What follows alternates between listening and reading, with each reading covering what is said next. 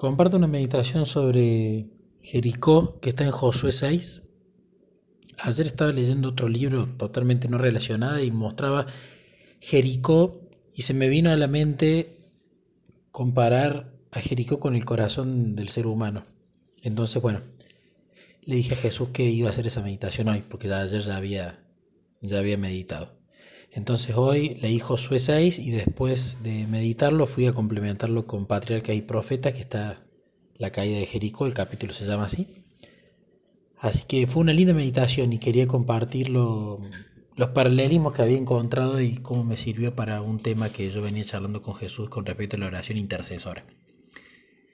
Veía Jericó. Jericó era una ciudad que por fuera parecía suntuosa, fastuosa, increíble, ¿no? Pero por dentro era un desastre. Eh, habla mucho de cómo es nuestra, nuestro corazón, ¿no? Por fuera, si nos manifestamos únicamente en las obras externas de la persona, podemos creer que la persona está consagrada, que tiene una relación con Cristo, que ha nacido de nuevo. Pero por dentro puede ser ese corazón realmente un desastre y el único que lo conoce es ese hombre mismo y Dios. Con Jericó lo comparo a esa ciudad como el corazón del hombre y decía que era fortificada y que no entraba nada y no salía nada, no entraba nadie y no salía nadie. Y esto me parece que es la persona que es necia, que en su corazón no quiere aprender nada nuevo, ya cree que lo sabe, no, me vengan con cosas nuevas, no voy a dejar entrar nada. Y está obstinada y que, por, y que también eh, no exterioriza lo que le pasa, es decir, nada sale de ese corazón, no cuenta lo que le pasa, los problemas, no cuenta lo que le está sucediendo, no cuenta sus tristezas, no cuenta las asquerosidades que piensa, las asquerosidades que hace. de la misma manera eh, le pasaba a Jericó. Y me ponía a pensar, y en Jericó pasaban muchas cosas. Primero, eh, la diosa adorada era Astarte, ¿no? Nosotros tenemos nuestros propios ídolos en nuestro corazón.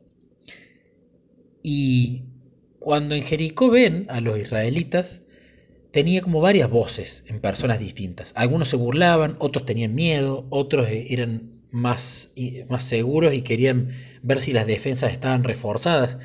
Creo que nos pasa muchas veces eso en nuestra cabeza, que tenemos varias voces, ¿no?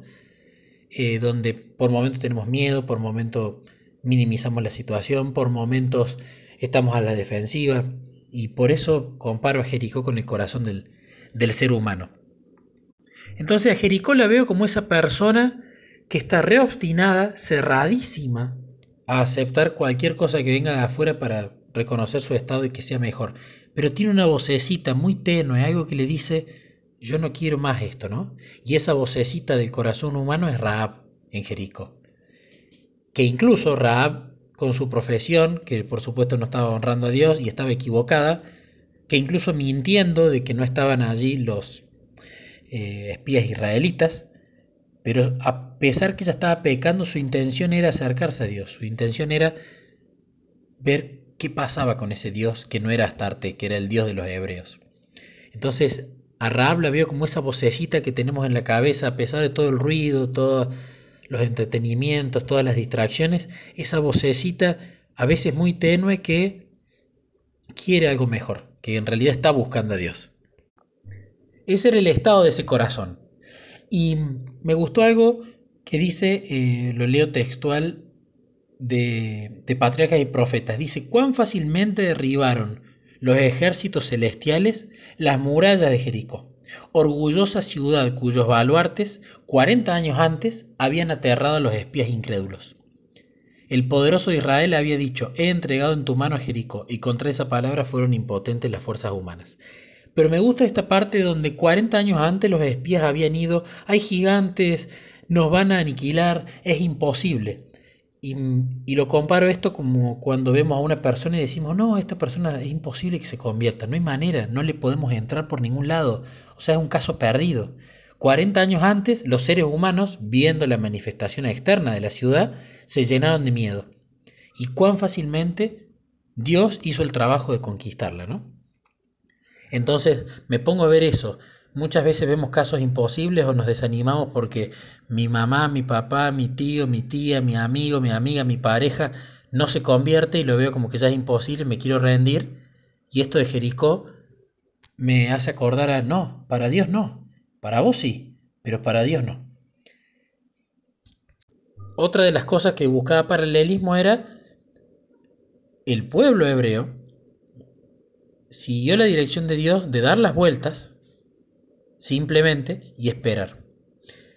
Las vueltas en círculo sobre esa ciudad, sobre ese corazón, las veo como las oraciones intercesoras por esa persona. Todos los días una vuelta. Es decir, todos los días tendríamos que interceder por esa persona que queremos que se convierta. Pero es esta nuestra parte.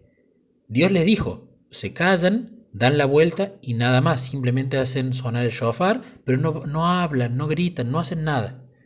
Muchas veces veo que cuando uno quiere conquistar un corazón, en este caso conquistar una ciudad, toma las armas, elabora una estrategia y quiere ir a conquistarla, a ver si entra por la puerta principal o por el techo o tira con catapulta el, el muro en la región donde está más débil. Y esa creo que es la estrategia humana de tratar de convencer a una persona que crea en Jesús, que le dé una oportunidad, y la aleja más. Y se frustra porque no funciona. En cambio Dios dice, vos da la vuelta, yo me encargo. Es decir, vos intercede y nada más, salvo que yo te lo especifique. Otra cosa que veo es que dieron seis días una vuelta, pero el séptimo día dieron siete vueltas. Y me ponía a pensar uno en la semana interceder por esas personas, pero el sábado, que es el día de descanso, que usualmente es el día que deberíamos tener tiempo, porque no, estamos con el trabajo, no estamos con obligaciones, no deberíamos estar preparando ningún contenido donde tengamos que estudiar, etcétera, porque es un día de descanso. Tenemos tiempo para interceder más y mejor por esas personas. Entonces veía que el séptimo día, el sábado, interceder durante más tiempo por esas distintas almas, ¿no? Y otra cosa que me resultó interesante es que las vueltas no las dieron cualquiera, no las dieron los filisteos, no las dieron los moabitas, era el pueblo de Dios. Y el pueblo de Dios es el pueblo que pasa tiempo con su Dios, que lo conoce. Entonces, si nosotros queremos que nuestra oración intercesora, a su tiempo y a la manera de Dios, tenga resultado, tenemos que pasar tiempo con Jesús. Porque si no pasamos tiempo con Jesús y no pedimos el Espíritu, no tenemos el Espíritu. Y el Espíritu es justamente el que comanda y el que dirige y el que nos instruye para orar más y mejor. Y nosotros llenos del Espíritu podemos ser de bendición para otras personas que incluso no lo conocen a Jesús. Entonces las vueltas no las dio cualquiera, las dio el pueblo de Dios. Entonces, mi amistad con Jesús, aferrado, oración intercesora todos los días. Los sábados quizás interceder más porque tengo más tiempo. Y es un día donde el poder también es mayor y donde por supuesto es un día donde se nos dedica especial atención a este planeta. Entonces, veo que de esa manera, y cuando Dios disponga, Dios recién les dijo, Ahora sí es momento en que vos te contactes, es que momento que grites, es momento que hagas esto. Entonces es cuando nosotros, después de tener esa relación con Jesús y después de interceder, es cuando Jesús propicia la situación y nos dice, ahora es momento que le digas unas palabras a este hermano, o ahora es momento que le entregues esto. Antes no, porque todavía no estaba listo. Y ahí es cuando, mediante la operación de los ángeles y de Dios se derriban las murallas de Jericó, de ese corazón que estaba tan cerrado, tan obstinado.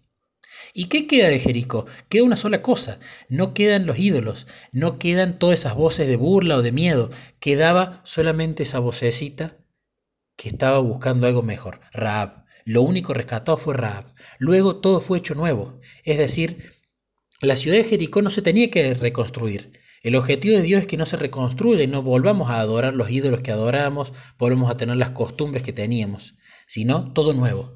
Pero sí sacó lo bueno, la vocecita esa, de Raab. Y me gusta para cerrar también que lo menciona Hebreos 11:30. Por fe cayeron los muros de Jericó. Y parafraseándolo, lo diría, por fe que viene pasando tiempo de calidad y una relación íntima con Jesús, es como a través de tus oraciones intercesoras Dios conquistó el corazón de esa persona obstinada y la trajo para sí. Así que bueno, quería compartir esta linda meditación con ustedes.